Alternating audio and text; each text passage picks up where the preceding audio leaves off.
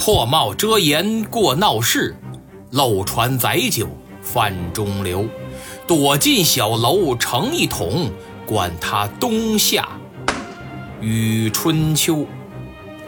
湘军占领了半壁山，秦日刚第二天，也就是十一月二十四日，又督率大军反扑，意图夺回半壁山。结果不仅再次大败，石振伦、韦以德等高级将领还战死疆场，千余人阵亡。秦日刚和韦俊仓皇率残部退守长江北岸。为了防止湘军渡江，秦日刚又命人悄悄地将铁链勾回了南岸半壁山下。同时，他急命在齐州阻击湘军水师的陈玉成率军回援田家镇。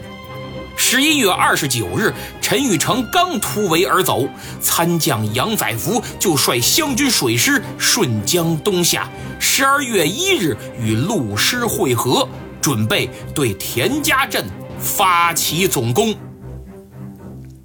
杨载福与塔奇布等将商讨的作战计划。是这样的，鉴于太平军江防坚固，将战船分为四队。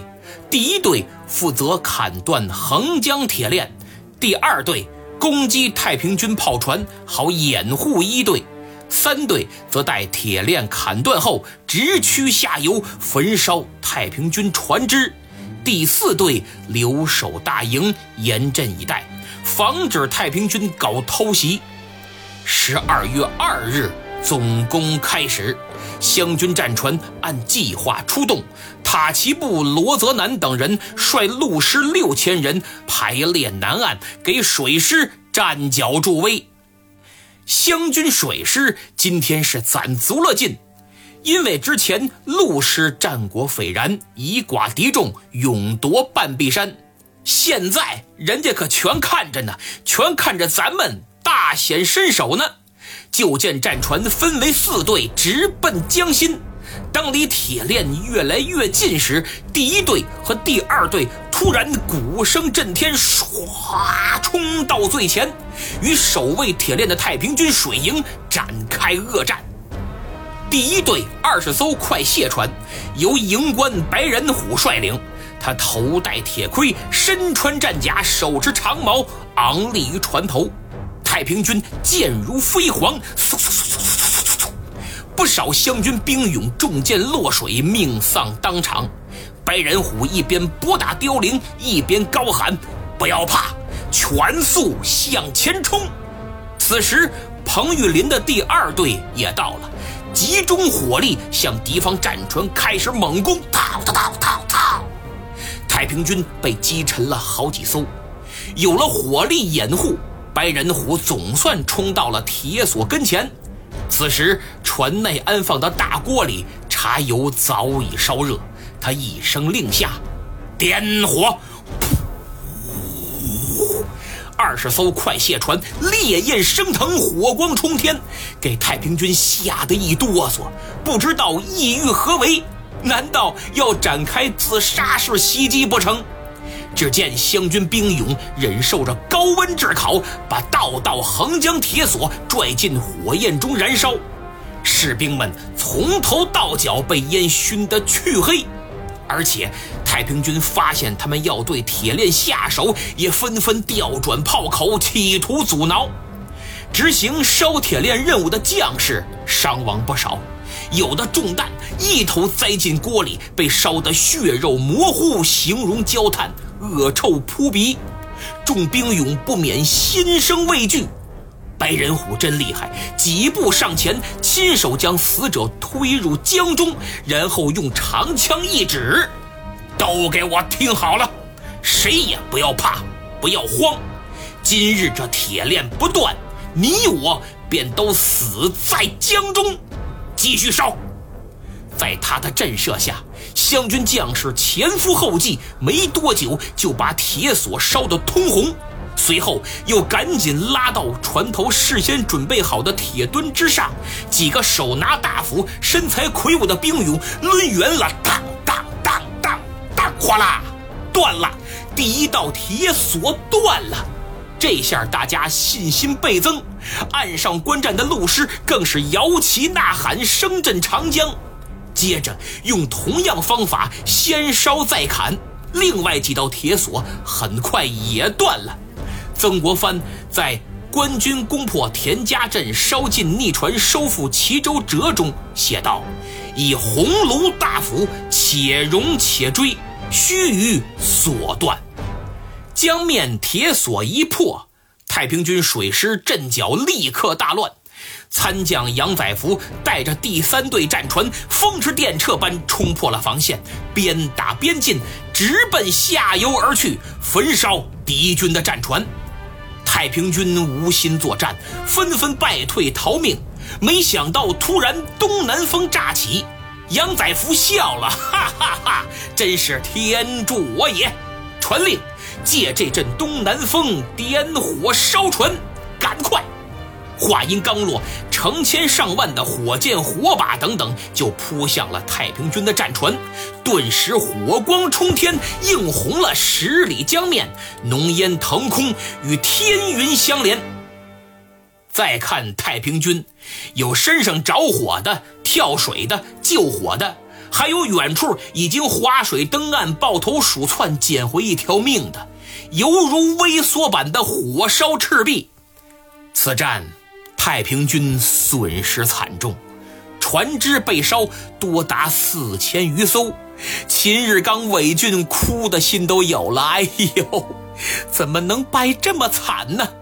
事到如今，田家镇肯定丢了。二人思来想去，一跺脚，哎呀，撤！当夜晚间。他们将田家镇的营垒悉数烧毁，哎，不用曾国藩动手，我自己烧。这跟赤壁之战时曹操的做法也很像。转过天来，秦日刚伪俊赶忙率部向东退往黄梅，然后又退往九江。至此，太平军苦心经营的田家镇、半壁山江防彻底崩溃。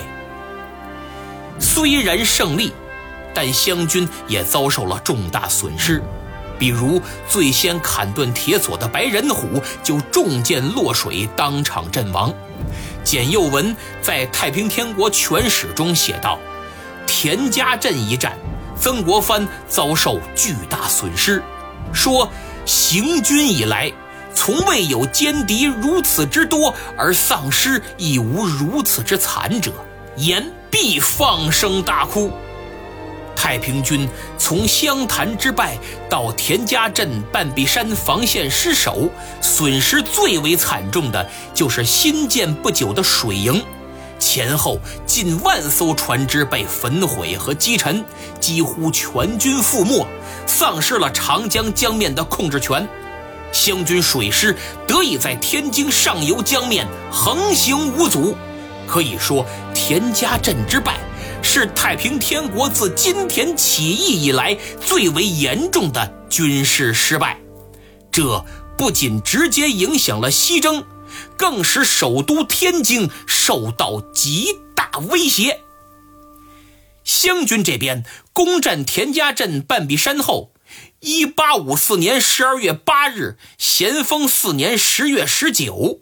彭玉麟统帅水师前锋进抵江西九江府的江面，沿途肃清了太平天国残余的水军和战船。此时，太平军已然收缩防线，将主力大部集中于长江北岸。曾国藩则赶忙增派兵力，命塔奇布罗泽南所部于十二月九日渡江，他自己也于次日。